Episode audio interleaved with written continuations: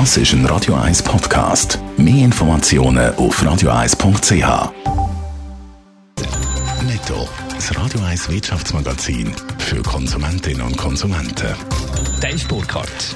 Die Corona-Krise hinterlässt im Schweizer Arbeitsmarkt schon jetzt deutliche Spuren. Vom Februar zum März ist die Arbeitslosenzahl schweizweit um 0,4 Prozent gestiegen, von 2,5 auf 2,9 Prozent. Insgesamt sind Ende März 18.000 Personen mehr arbeitslos gewesen als noch Ende Februar.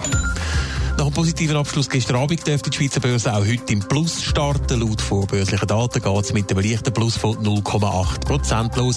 Der grösste Zuwachs hat mit 1,3 Prozent die Aktien von der ABB. Die vom Augenheilkonzern Alcon verlieren hingegen 2 Prozent.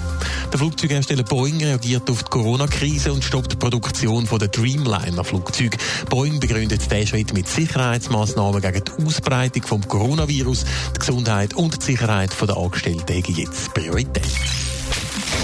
Seit Mitte März, wir haben es gehört, gilt in der Schweiz wegen der Corona-Pandemie der Lockdown. Grosse Teile vom öffentlichen Leben stehen still oder sind stark eingeschränkt. Dave Burkhardt, die drastischen Massnahmen haben schon jetzt spürbare Auswirkungen auf den Schweizer Arbeitsmarkt.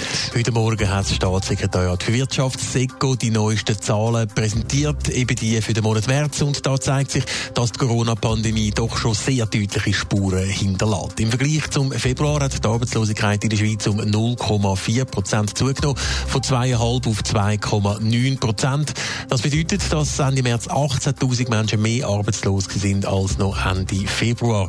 Im Vergleich zum letzten März, also vor einem Jahr, ist das eine Zunahme von fast 21 Prozent. Beunruhigend dunkt mich die Zunahme von der Arbeitslosigkeit bei den Jugendlichen, also den 15- bis 24-Jährigen. Dort hat es innerhalb von einem Monat eine Zunahme von fast 26 Prozent, also von einem Viertel gegeben. Auch kantonal gibt es grosse Unterschiede, kommen vor allem die Wintersportkantone die Krise jetzt zu spüren.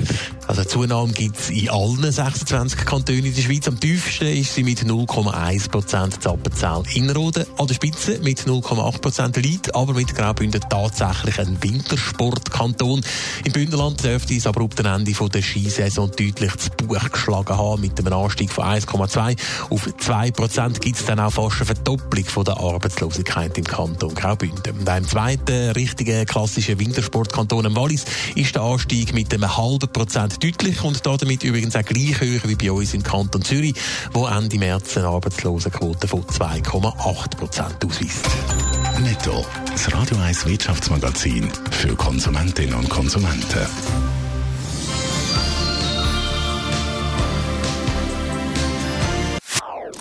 Das ist ein Radio 1 Podcast. Mehr Informationen auf radio1.ch.